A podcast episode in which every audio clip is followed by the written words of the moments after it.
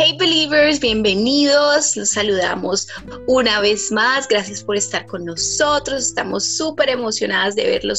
Hola, hola, por aquí les habla Jessie. Bienvenidos un día más con Believers.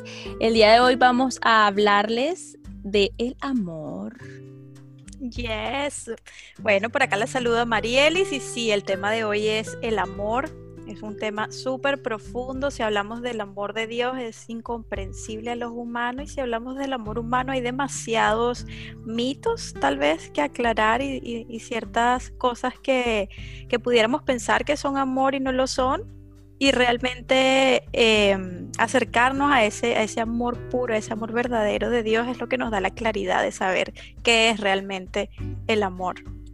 Es un tema largo y extenso que vamos a tratar de squishing, en eso para que podamos darles bastante información, bastantes versículos, para que ustedes mismos tomen conclusiones de lo que estamos hablando y ustedes mismos puedan llegar a entender y ver qué es el amor verdaderamente en los ojos de Dios a través de su palabra.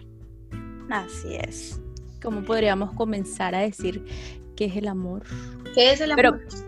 Eh, yo diría que mm, el amor es algo que mueve el mundo, pero desde los ojos de Dios yo lo vería como que Dios es amor, pero nosotros para poder obtener ese amor como digamos puro, tenemos que primero tener una relación con Dios, que Dios nos dé de ese amor que Él tiene grande para nosotros poder compartirlos realmente a la gente.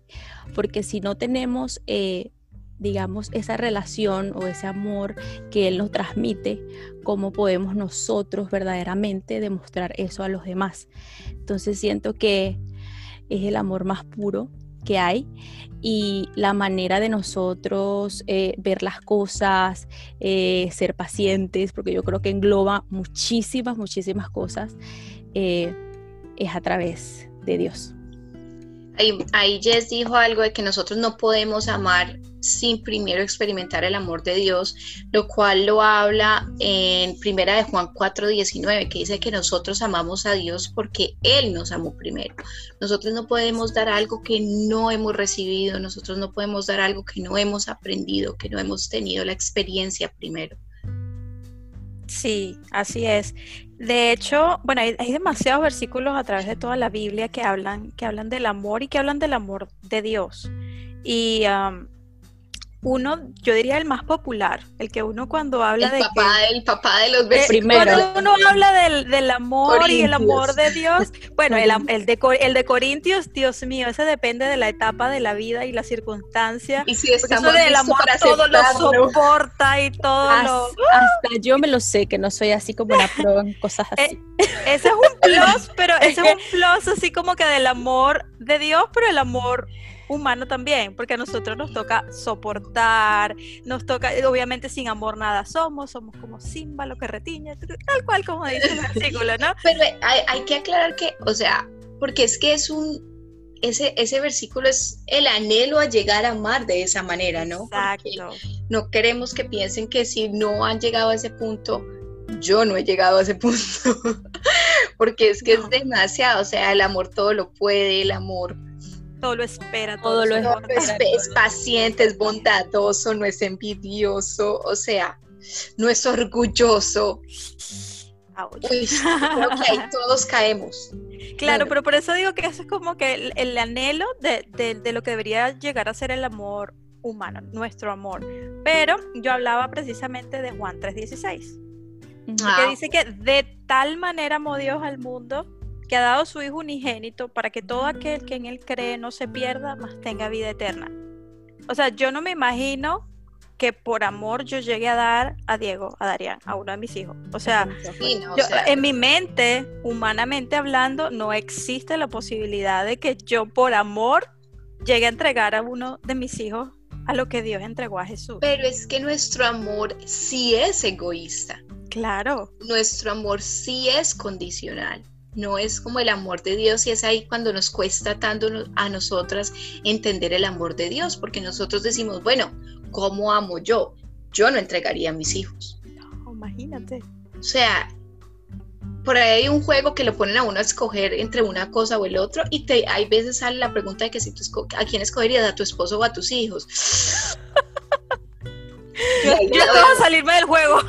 Sí, yo soy como que no, no juego, no, escucho la pregunta, no escucho la pregunta, pero imagínate, o sea, o a uno o al otro, o sea, un hijo o al otro, o sea, es imposible. No, no me tiro con ellos, yo no sé, pero, pero son cosas que uno dice, Dios mío, y literal, o sea, ¿qué hizo Dios? Dio a su hijo por los otros hijos.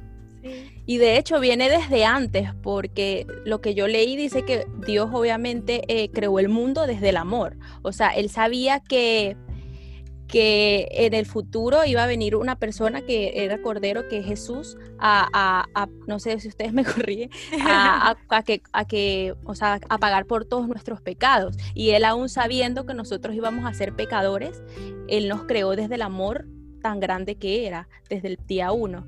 Eh, yo me tomé la, la eh, molestia, o no sé, de investigar como que los tipos de amor y está el amor, el amor a ágape de Dios porque tanto Dios amó Dios al mundo que dio a su Hijo unigénito para que todo el que cree en Él no se pierda, sino que tenga vida eterna. Ese es Juan 3.16. La Biblia, Juan 3.16. La Biblia habla sobre varios tipos del amor. Ahí está la palabra griega fileo, que significa amistad o cariño. Luego está eros, que es el amor apasionado de sentimientos en una relación. Pero hay el tercer tipo, que es el más elevado amor, ágape es el tipo de amor que Dios tiene hacia su Hijo y la raza humana. Es un amor que se sacrifica, el amor que vemos en Juan 3:16, porque tanto amó Dios al mundo que dio a su Hijo unigénito. Hay muchas escrituras sobre este tema. Otra escritura que enseña el concepto del amor ágape es Mateo 5:44, donde nos dice que amemos a nuestros enemigos y oren por aquellos que nos persiguen. No es difícil orar por las personas que son contigo, pero te lleva más allá en orar por las personas que te han lastimado. Es fácil pasar un rato con tus amigos en la iglesia, pero es más difícil buscar esa persona que se ve tan infeliz y sola, escucharlos por un rato.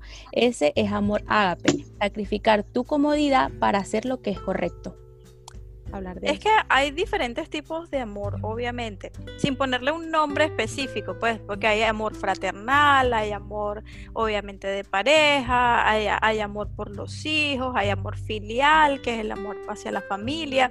O sea, hay diferentes tipos de amor eh, que podemos mencionar, pero a mí me, me parecería interesante partirlo como en dos: el amor sano y el amor malsano. ¿Ok? Y creo que en esos dos grupos, partiéndolo en dos, el amor sano, prácticamente el único amor que entra es el de Dios y el que algunas veces nosotros podemos llegar a experimentar, ¿ok? Pero con, con, con, el ayuda y el favor de Él, por nuestra propia cuenta no es posible. Y al hablar del amor malsano es el amor egoísta, como mencionaba Juli. yo veo mucho esto cuando, cuando hablo con personas que han tenido problemas en el amor, eh, dirían las, las relaciones sentimentales, y usualmente piensan que la persona que ellos más han amado es la persona que más les ha hecho sufrir. Total. Entonces desde ahí, o sea, imagínate, si piensan que, que el sufrir es, una muestra del amor. El amor. Entonces ahí es, o sea, desde chiquitas, y si vemos, por ejemplo... Las canciones, las películas. las, canciones son cortavenas, desde chiquitas, o sea, hasta las canciones de niños. Estaba escuchando música con, con Victoria y decía que un patico, se, que le estaban diciendo al patico que la patica se fue con otro patico. No puede ser. Y yo, ¡Ah! ah, sí, yo sé cuál es. Sí, sí, sí, el patico feo. No, no, no es el patico feo, es otro. No, tu pata yo vi muy lejos de aquí con otro patico. Sí. A ver, es el patico feo.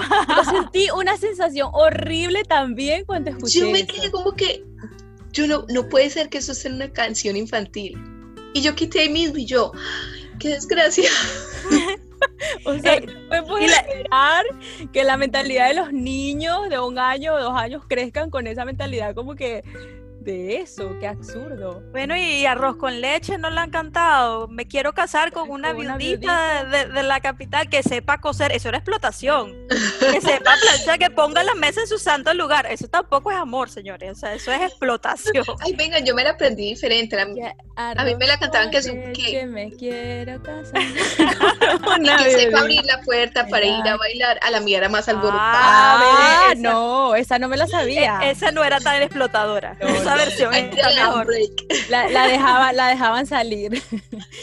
y yo siento que eso también va como de la mano que, de que el amor no es, eh, también leí que el amor no es, un, no es emocional, el amor es una decisión, o sea, tú tomas la decisión de amar a esa persona y es como que ahí se empieza el verdadero, el, el, de verdad, porque tú dices, o sea, yo decido amar a esta persona y a pesar de eso voy a soportar tantas cosas que conllevan una relación y decir que voy a decir calarme todo eso, tolerar todo eso y tener misericordia con esa persona que va a comer todos esos errores o todas esas cosas que en algún momento nos va a molestar.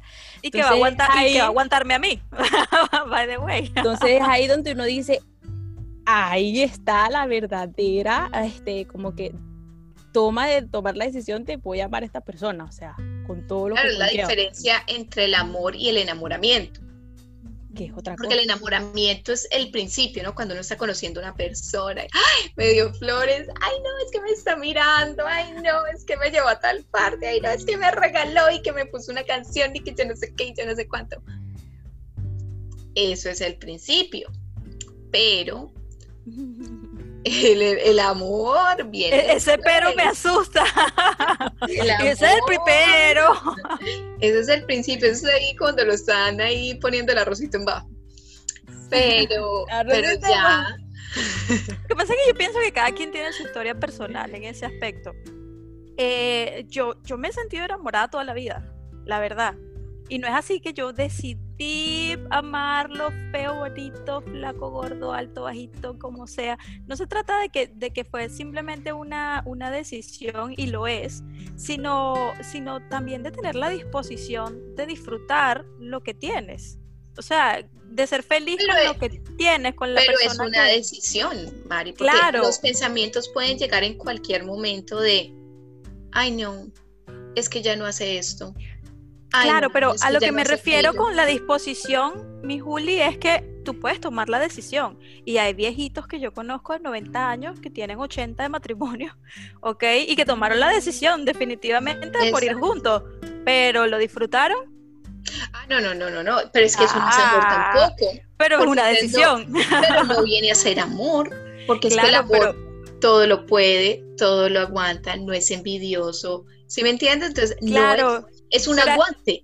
A eso me refería con la, decisión y la disposición a, disfrutarlo, a realmente como que durante el proceso. Ahí lo aguantaron y ya. O sea, Exacto, y ahí eso fue la, viejita o el viejito mártir, pues del otro. no, usualmente es en los al principio la mártir es la mujer porque está mamando cacho, es, de todo lo que venga. Sí, es verdad. Usualmente como es los primeros años en la juventud del matrimonio, la viejita pues, bueno, en eso no es viejita, la, mujer aguanta el cacho, que la grosería, que la sinvergüenzada, ta, ta, ta, ta, ta. Ya cuando se voltea el plato y ya el viejito no está tan bueno, entonces ahí viene la viejita y vea, chupa el resto de su vida y, y los, los joden el resto de la vida. Pero Aunque se, han visto sus casos, hay, viejitos, hay viejitos alegres. Y es ahí, viejitos sin vergüenza. Y es ahí. Usualmente pues llega y es ahí el error, o sea, que la gente cree, no, que voy a soportar, entonces eso es amor. Entonces es una confusión muy, muy complicada que es que es tan fuerte. Yo, yo siento que a mí me encanta amor, amor, o sea, de hecho mi, mi palabra favorita, mi, mi, lema favorito, el amor es la señal, o sea, yo siento trato de lo más posible de, de, de, hacer las cosas desde el amor y todas esas cosas porque también desde chiquita me acostumbraron y me gusta mucho, la verdad, ser este súper romántica y todas las cosas, pero te pones a pensar ya después que te pones a leer como que de la Biblia y esas cosas y dices, ya va, o sea, entonces, pero es que en realidad uno no termina de ser amor, o sea, porque tú dices, no es amor, no sé, Dios es amor, pero tú no terminas siendo, o sea, como que muchas, hay hasta frases que tú eres amor, tú no, no somos en realidad como que ese amor verdadero, como decir, tú eres amor, no eres amor, porque muchas somos, somos unos wannabes. No, no, no. ya, Sí, es como, es como que te, te, te vendieron toda la vida un concepto del amor tan equivocado, entonces es como que creces y te das cuenta y dices, ya va, ¿dónde estoy? ¿Qué es realidad? O sea, es complicado. Claro. Sí, a eso, a eso me refería con lo, de, con lo de amor malsano. El amor malsano es el amor humano. Y no malsano porque, porque intencionalmente queramos hacerle daño a nadie. De hecho, la sobreprotección es un acto de amor. La sobreprotección. Exacto, la, la sobreprotección es, simplemente ese miedo a perder algo o a que algo malo le pase a alguien que amamos, pero simplemente lo que hacemos es asfixiar con, con sobreproteger, incluso incapacitar a las personas para vivir por sus propios medios, por sus propios pasos, aprender. Entonces, por eso hay, hay miles de maneras de amar que es lo que uno dice, bueno, esa madre se sacrificó toda la vida y luchó y cargó a sus hijos encima. No, ya va, pero es que cargarlos encima no es enseñarlos a caminar.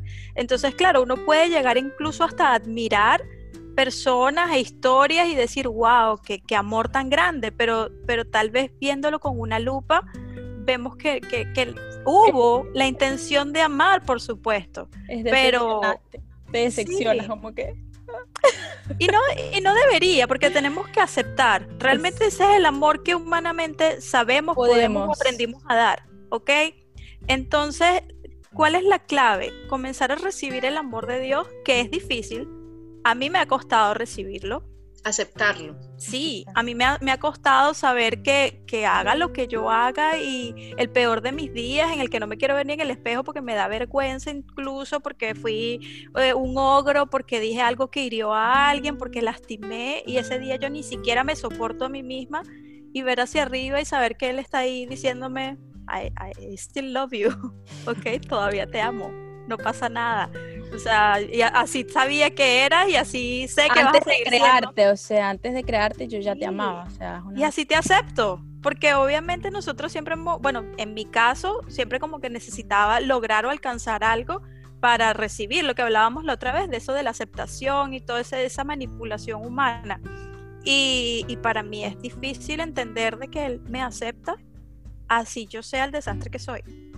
O sea, para mí aprender a recibir ese amor incondicional, que no está condicionado por cómo yo me comporte o por lo que yo diga o por cómo yo sea o incluso por cómo yo sienta, porque a veces sentir rabia te hace sentir culpa después de, oh my God, o sea, sentir rabia de esta forma. Pero el, el saber que él, aún con la rabia que yo sienta, aún con la manera en la que yo me vea, me acepta y me ama y no me deja de amar ni un miligramo, ni un centímetro, ni un poquito por todo lo que yo haga o por todo lo que yo falle. O sea, es difícil de procesar humanamente. Ay, esa boba que no sé qué está haciendo. Él dirá así como que ya, Mari, ya, ya, supéralo, dale, sigue, tranquilo que yo te amo. No, pero es que miren, empieza desde cuando uno está chiquito, o sea, cuando uno comete un error usualmente de pequeño, entonces viene el regaño. Y uno de niños se siente como que mi mamá no me quiere porque me regañó. Entonces es, es, yo al menos trato en lo más posible cada vez que regaño a mi hijo, soy, tiene su regaño, nos sentamos y hablamos y le digo, tú sabes que mami te ama, si tú sabes que te estoy regañando es por esto y esto y eso, pero mami te ama. Sí, mami, papá, entonces nos abrazamos, tenemos nuestro momento romántico y ya. pero usualmente no crecimos así, no tuvimos eso. Entonces sentimos que cuando nosotros nos portamos mal, viene un rechazo que hace sentirnos que no, no somos amados o aceptados. Y así mismo nos vamos a relacionar con Dios. Sí. Como nos relacionamos con nuestros padres. Y también siento que también es importante, como por ejemplo, no solamente mantener esa relación con Dios, obviamente nos va a dar la fortaleza y todo el amor que necesitamos para transmitir a las personas, pero muchas veces nos cuesta como hasta, hasta tu propia pareja como demostrárselo o como decírselo o, ser esa persona amorosa que debería ser con ella. Entonces es como que nosotros dar amor también es como eh, demostrar que tenemos a Dios en nuestro corazón porque Dios es amor. Entonces entregar nosotros ese amor, no solamente tenerlo y ya, sino que nosotros también demostrar que el amor es lindo y que ese amor tan lindo que Dios me está dando, yo se lo voy a dar eh, a mi persona cercana o muchas veces a, todos, a todas las personas de nuestro, de nuestro alrededor, que muchas veces no todas las personas tenemos la capacidad de, de demostrar eso o nos cuesta como que sacar esas cosas del corazón y decirle a la persona, no sé, te amo, o, a veces como que eh, abrazarlos, sentir y demostrar. Eso no todas las personas eh, eh, pueden. Y hay personas que tienen una buena relación con Dios, pero al demostrarlo con otras les cuesta. O sea, como que... bueno, pero ahí entra también el, el cómo todos demostramos amor de maneras diferentes y eso está bien también. O sea, hay personas, hay un libro que se llama Las, las cinco, lenguajes del amor. lo tengo aquí, lo tengo en mi nochero, que es muy bueno y yo creo que es una herramienta tremenda, la verdad. Eh, hay personas que lo critican, pero a mí me pareció un libro excelente porque uno tiene que entender la manera en que uno recibe amor y que uno le gusta dar amor para poder entender también a su pareja y poder de verdad expresarle de la manera en que ella en que esa persona necesita. Pero no quiere decir porque una persona no sea affectionate. Es afectiva afectuosa. Como touchy feeling. Cariñosa. Cariñosa. Cariñosa pero de que abracitos que yo no sé qué. Ella puede estar demostrando el amor de Dios con sus palabras con sus hechos lo único es, dejar que el Señor trabaje por medio nuestro de la manera en que vaya a ser, pero que el reflejo de Jesús esté en nosotros, porque es un reflejo. Eh, eh, yo creo que sería chévere que mencionemos de pronto en momentos que podemos como humanos dar el amor de Dios, porque son momentos, ¿no? Eh, o al menos es lo que yo pienso que, que, que lo que logramos humanamente es tener momentos en los cuales damos el amor de Dios a las personas, pero no es algo que, al menos yo haya logrado que sea permanente. O sea, cuando hacemos algo por una persona, aunque no sea lo más emocionante para nosotros hacer, es demostrar el amor de Dios, porque estamos siendo egoístas, no estamos siendo egoístas, estamos dando sin recibir nada a cambio, estamos dando algo que de pronto no queramos hacer humanamente, pero el amor de Dios nos lleva a hacerlo, que es cuando consolamos a una persona, cuando estamos ahí para escuchar a una persona que está sufriendo, que está pasando por algo y le damos nuestro apoyo, hay veces nuestro silencio, solo el escuchar o, o dar alguna palabra de aliento. Esas son maneras de demostrar el amor de Dios. O dejar de hacer algo por la otra persona o así te incomodes también hacerlo. Eh, hay momentos así específicos que, que uno dice como que, ay, qué fastidio, pero como que te entra como esa cosita, voy a hacerlo. no sé, yo creo que a todos nos ha pasado, como que, ay, en serio, o como cuando, por ejemplo, ejemplos bobos que es el amor a un hijo, por ejemplo, que Alessandra se para más temprano y me pide algo y yo no me quiero todavía. Entonces, entonces, mami, please. Entonces, como que, ay, de verdad tengo tanto sueño y siento como una cosa, una rabia aquí porque se levantó hoy más temprano. Pero te entra la cosita como que te habla ella y dices, bueno, sí, voy a ir y te levantas ahí como una loca y lo haces así, así como que en contra de tu voluntad, pero sientes. Yo creo que todos lo vemos. Lo o cuando una amiga se muda. ¡Ah! También no cargo ni mis pero voy y te cargo las tuyas. Eso sí, eso, ese es el mejor ejemplo. Eso es un amor de Dios, eso no es amor de humano. Imagínate. O cuando tú estás pasando por situaciones difíciles y alguien más te necesita. Y tú sabes que vas a estar ahí para el que te necesite, a pesar de que tú tal vez necesites toda la ayuda posible tú mismo la, estás para dar ayuda a otro. Entonces, eso, eso más que ayuda es, amor puro y, verdadero. Pero fíjate que todos esos, esos ejemplos que hemos dado describen sacrificio. Tenemos micro... el, amor de... Micro amor puros, micros. Micromomentos de amor puro. Sprinkles. Sí, sí, sí, la verdad que sí. Y, no, y como dice, como dice Juli, no es algo que experimentamos tal vez en el día a día porque eh, podemos llegar a experimentar ese tipo de amor y podemos, puede estar seguido de, una acción de egoísmo, puede estar seguido de una acción humana. Y está bien y es normal y, va a suceder, pero es, hermoso poderlo experimentar y poderlo transmitir y poder ser instrumentos de, que ese amor fluya y, se expanda y, obviamente inspire a otras personas a hacer lo mismo, o sea, a, amar de una manera más, menos condicionada, más real, más, más verdadera, más de Dios. Y ese es el ejemplo de Jesús. O sea, eso es lo que Jesús nos vino a enseñar y ayudar o, dar amor a una persona que nos ha fallado, o una persona que nos ha hecho daño. Sí. Que es el versículo.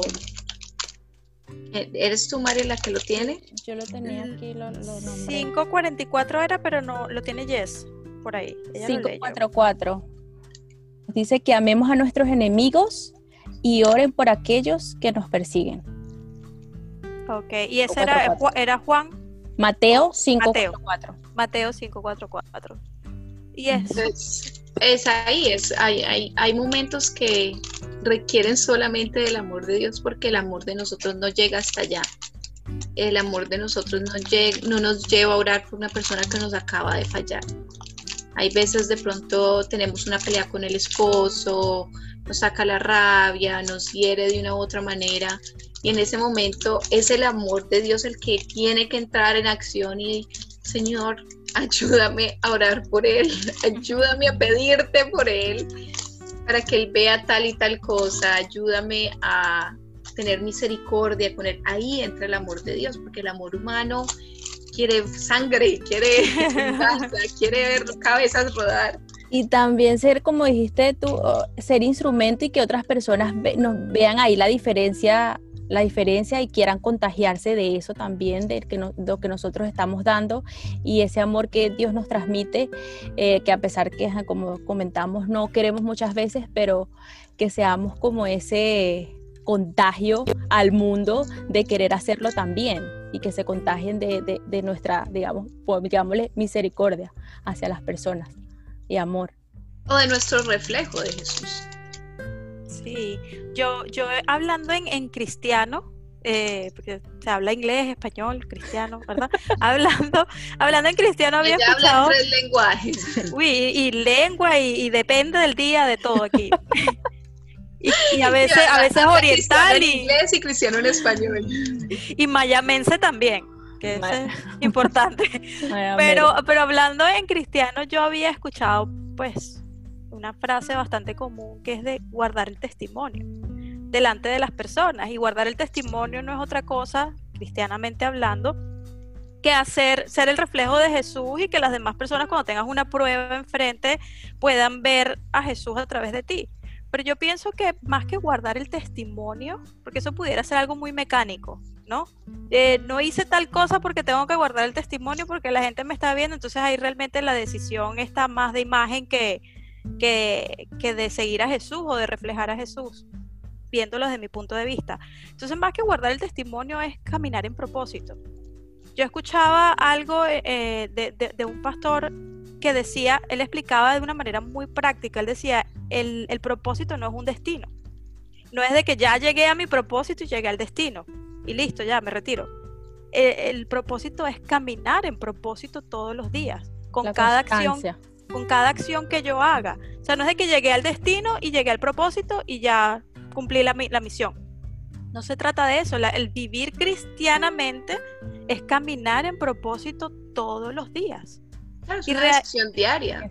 Es, una decisión diaria. Entonces eso de guardar el, testimonio, hablando en cristianish, eh, sería, sería más que todo de, de poder vivir en propósito. O sea, de que cada una de mis acciones sean con una intención y esa intención sea que poder reflejar a Jesús. No de que le quería insultar y le quería responder, pero me tocó guardar el testimonio. Yo lo escuché mil veces. Sí, no, pero no, ahí yo creo que lo que entra es demostrar que a pesar de que, o sea, al menos yo, yo no sé si es que soy todavía muy muy, muy chucha. Eh, Traducción de chucha. No, por favor. no, no, no. Más vale que no. pero traducción de chucha, muy mala. Ok. Pero en el momento en que a mí alguien me hace algo, yo me pongo brava y yo quiero, o sea, yo quiero ver sangre. Ahora entra el amor de. Dios y entra el propósito y entra la misericordia de Dios a decirme, cálmate, relájate y ora por esa persona. Pero creo que es más testimonio contar el que yo quería ir a quitar- quitarle la cabeza que decir, no, es que yo ya no, o sea, imagínate. Tengo presente guardar el testimonio. No, es más testimonio decir la verdad de lo que estamos sintiendo humanamente. O hay personas que ya no se sienten así, chévere, muy bueno para ellos. Pero al Cuenta, menos cuenta la yo- leyenda que hay gente que lo logra. cuenta la leyenda, eh, no soy una de ellas, de pronto en un futuro, pero por lo menos, o sea, a mí me parece que es más testimonio contar que tenía estas ganas de ir a agredir a una persona, de ir y insultarla, de ir y pelear, y que No, y, y- y tal vez, ¿qué pasa, Juli, si no es que tenías ganas, sino que lo hiciste? también Ok, y entonces, ay, pero qué horror y qué cristiana, qué barbaridad, qué hipócrita. No, hipócrita sería morderse la lengua y decir, Dios te bendiga. Y por dentro, y por dentro en la mente tener un cuchillo así. No, Entonces, es que, es Pues que si lo eso- hiciste, está bien. ¿Sabes cuál va a ser el testimonio? Ir con la pedir ayuda y la guía del Espíritu Santo y pedir perdón cuando tengas que hacerlo. eso es lo peor. Ay, ay, o sea, siempre vamos a tener oportunidad de reflejar a Jesús, pero no quiere decir que no vamos a cometer errores. O sea, sí, tal vez insulté ya, la embarrada está Y hecha. esos errores vienen con un propósito de poder dar Claro. aliento a las otras personas. Y, y no solo vienen con propósito, sino con más vida. ¿Cuál es o tu sea, propósito, Victoria? Ay, ay, ay, el propósito de ella es Acaba de estar la computadora. Tenemos invitada otra vez el día de hoy. Sí. La educamos, qué mal educada. Ay, esos dienticos. Y yo creo que también el amor es paciencia. Bueno, No, ¿eh? ahí lo dice, el amor es Es paciente. Porque es que, por ejemplo, yo soy muy picada. Entonces, como que ¿Qué es controlar eso. picada? Porque para mí Picada. picada picadita. Fosforito, fosforito. O Eres sea, muy brava. y, y, y va también como que, por ejemplo, muchas veces uno ve esas cosas en las personas y son esos errores que a lo mejor tiene uno o cosas de uno que lo ven como reflejadas en otras personas y como que más rápido explotas y eh, te entra esa cosa de, o sea, sí, como que ser paciente, respirar y entender, Tolerante. Tolerar, que, que, ay Dios, es que no es fácil.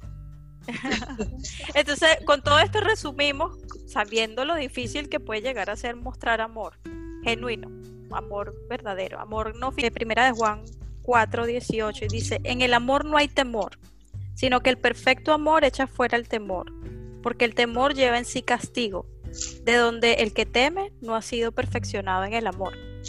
Entonces, fíjate que, que habla de- del temor y, y muchas veces nosotros amamos con temor. Entonces eso, y aquí lo dice, el- en el amor no hay temor. Pero nosotros amamos con temor, miedo a, a perder a la persona que amamos, eh, a miedo, miedo a perder el control de la relación o de, o de las situaciones. Entonces yo creo que el amor humano, el que nosotros conocemos o damos, está inundado de temor. O el dicho que dicen, si te enamoras, pierdes. No te Eh, sí. Ah, no, no, no, no, no, es que dichos hay muchos. Entonces, Dios mío. Me, me encanta esta, esta, esta explicación bíblica, este versículo, porque dice, en el amor no hay temor, sino que el perfecto amor echa fuera el temor. O sea, y realmente yo pienso que esa, esa es la definición de, del amor de Dios de una manera bien amplia. práctica. Sí, el- en el amor de Dios no hay temor, o sea, y nosotros no debemos... ahí, porque muchas personas piensan que, que Dios es una Dios es amor, ¿cierto? Entonces, si Dios es amor y en el amor no hay temor, hay que dejar ese miedo de que hay muchas personas que piensan que Dios es un Dios de castigo y que las cosas malas vienen de Dios. Si el Dios es amor y el amor no tiene temor, no, no tiene por qué temerle a Dios. decir. O- Obviamente, y es un y es bíblico hablar del temor de Dios, pero este temor se refiere a respeto. Exacto, pero es muy y- diferente el miedo al respeto. Sí. Exactamente. Entonces, este Y la temor gente lo está- confunde, la gente lo confunde, el miedo el es fácil de confundir, es fácil. Una- yo creo, yo que, creo que hay una fina línea entre el Sí, respeto Sí. incluso, pues la gente criada hace muchos, muchos más años, nuestros abuelitos, el, eh, eh, no era temor, era pánico, o sea, lo que tenían a sus mayores, y eso era respetar y tratar a los papás con distancia y, ¿sabes? O sea, es una cuestión cultural y es fácil de, de mezclarla, pero, pero este, este versículo me parece hermoso porque dice, el, porque el temor lleva en sí castigo, de donde el que teme no ha sido perfeccionado en el amor. Y ese, ese, por ejemplo, ese amor con miedo a pérdida, ese amor asfixiante de no te suelto porque si te suelto te pierdo. Y puede ser con la pareja, puede ser con los hijos, incluso puede ser con los padres. Yo, yo he visto personas que sobreprotegen a los padres de una manera como que yo, yo pierdo a mi papá o a mi mamá y me muero. Entonces, e, es, esa cosa y no se ha muerto el primero. Exacto. y, y cuando tú te pones a ver eh, que dice que el temor lleva en sí castigo y el que teme no ha sido perfeccionado en el amor, es, es, comprender que el amor que viene de Dios es un amor lleno de libertad. No de libertades ni de libertinaje, es un amor lleno de libertad.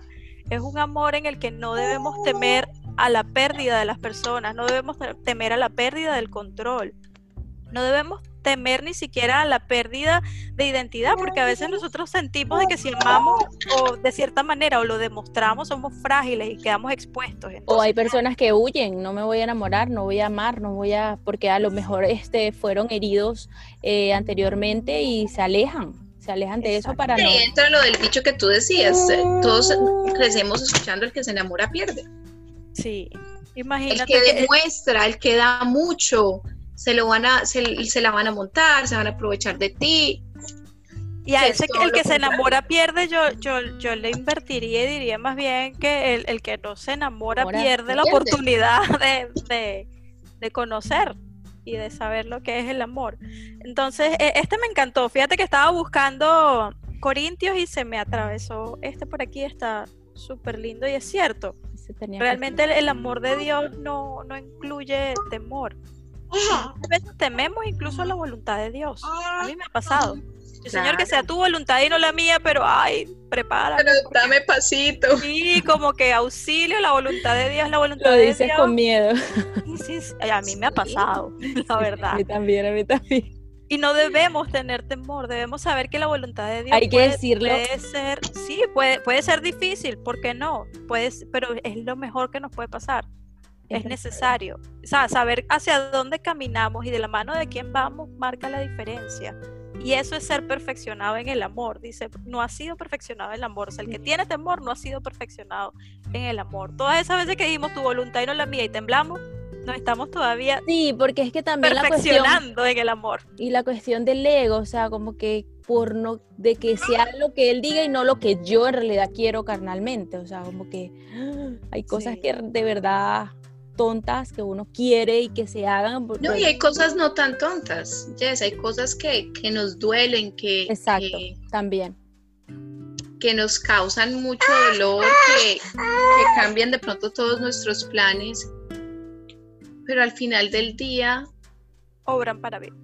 Y es increíble, siempre tiene una razón de ser y, también después viene como que uno lo pide o como que sea tu voluntad y después, ok, es tu voluntad, se hizo tu voluntad, pero después aceptar esa voluntad que habías pedido al principio, es también como que, wow. Pero ahí es clave conocer la naturaleza de Dios y creo que eso lo habíamos tocado un poquito antes, pero la, la si nosotros conocemos de quién vienen las obras, eh, sería realmente imposible tener temor al resultado. Lo que pasa es que todavía estamos en ese caminar de cada vez conocerlo más profundamente. Al menos, bueno, al menos hablando eh, en algo personal que, que estoy atravesando, no es temor al resultado, sino al camino a la trayectoria, porque hay veces pasamos situaciones que no son fáciles. Y no es tanto, yo sé y yo siento el amor de Dios por medio de mi prueba, pero sigue siendo dolorosa. El proceso. Sigue siendo y sigue siendo fuerte y difícil, aunque yo sé y tengo muy claro que Él tiene un propósito gigante con lo que estoy atravesando y sé que Él me va a usar con lo que estoy atravesando y tiene algo perfecto planeado. Yo lo sé, en mí no hay nada de yo no tengo miedo al resultado ni tengo miedo al a la trayectoria, pero no quiere decir que no duela y que no, que no se vea uno en cierto momento como que, yo sé que es tu voluntad, pero ayude, también ayude. Sí, métele turbo, que sea rápido. Sí, o sea, te, lo digo, yo se lo he dicho, yo, yo, sé, yo acepto que es tu voluntad y yo sé que tú te, te glorificas en absolutamente todo lo que nos sucede y tus planes son perfectos para mi vida, pero ayúdame un poquitico, dame como un empujoncito. Claro. Aunque uno siente el amor de Dios en medio de sus pruebas, porque lo he sentido. Yo siento su presencia. yo sí le he llegado a tener miedo al, resultado, la verdad. Y al camino y a, todo. O sea, yo, yo he descubierto en la medida que más me acerco a Dios, comienzo a ver lo que tal vez está en mí y no debería estar. No porque haya sido un error, porque en Dios no hay error. Y Él me planeó y planeó cada una de, de las cosas que a mí me pasan y me van a pasar. Pero obviamente en la medida que la lupa se acerca, todo se comienza a ver más grande. Y yo sí he estado plagada de un montón de temores. Y yo sí he tenido temor al resultado, pero es ahí donde yo me repito.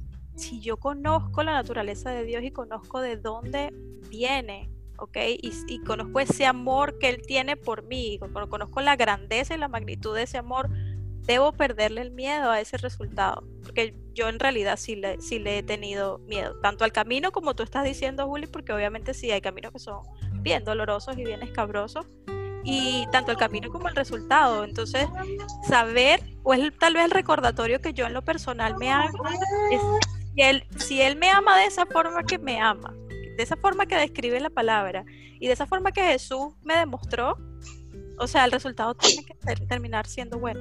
Es lo que yo tal vez me recuerdo como para, para continuar y para confiar y para seguir adelante.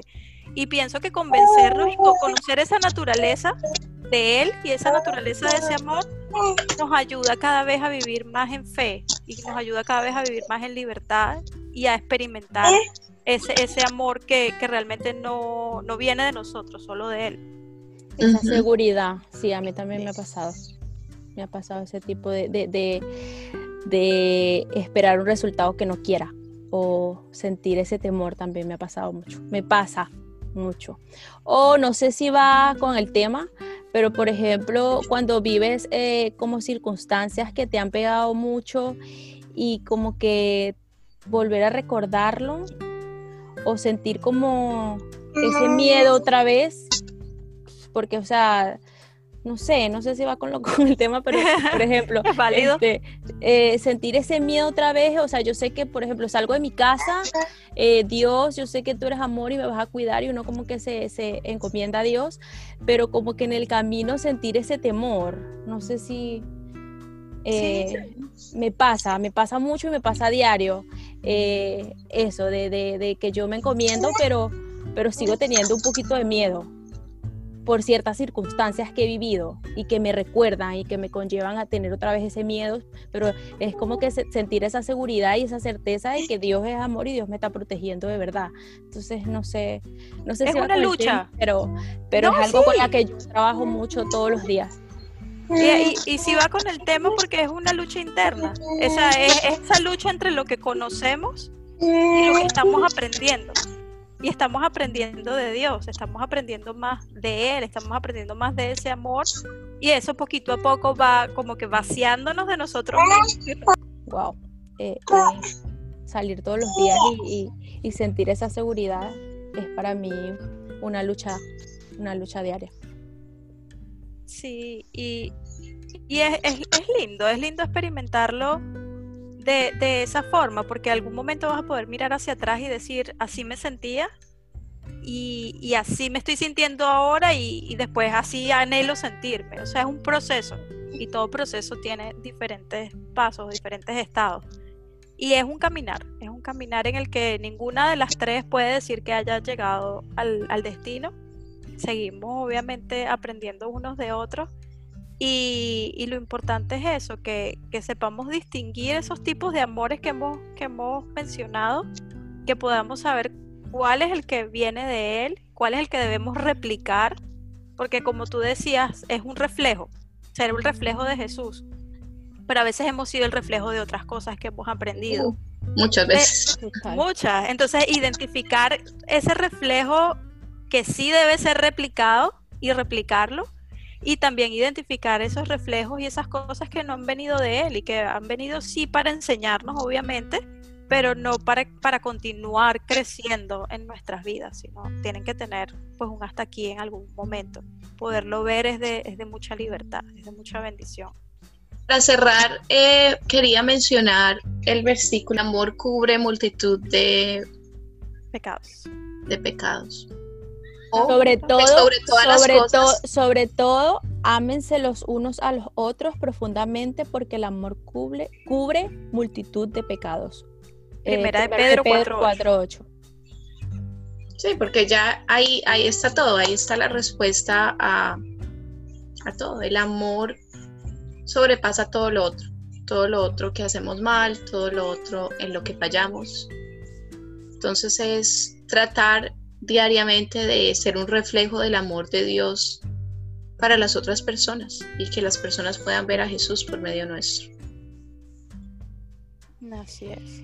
Y tener eh, ese, e, esa relación profunda con Él para poder nosotros, volvemos a repetir, porque por Él es que nosotros tenemos esa, e, ese amor, esas chispitas que tenemos de vez en cuando de, de amor puro es gracias a Él. Entonces, mantener esa relación fuerte nos va a llevar a tener más eh, episodios de amor puro. Entonces, es el mensaje que queremos, me imagino, transmitir, ¿no? Nosotros, que es el verdadero amor que hay y que tenemos que fortalecer cada día esa relación con, con Jesús para que nos ayude a cada día ser mejor personas y demostrar este, su amor al mundo.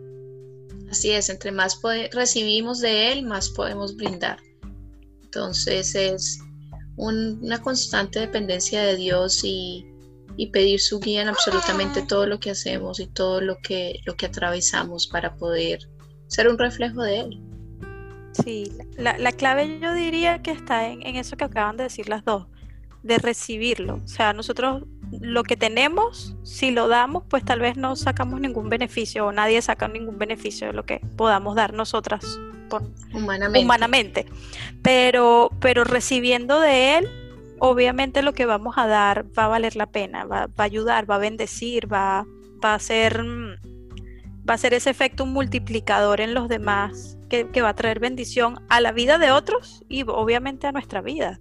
Entonces, acá el, versículo que ustedes las dos habían mencionado es el de nosotros amamos a Dios porque Él nos amó primero. No, no, aquí no insistamos en quién fue primero, si el huevo o la gallina. No importa. No viene al caso.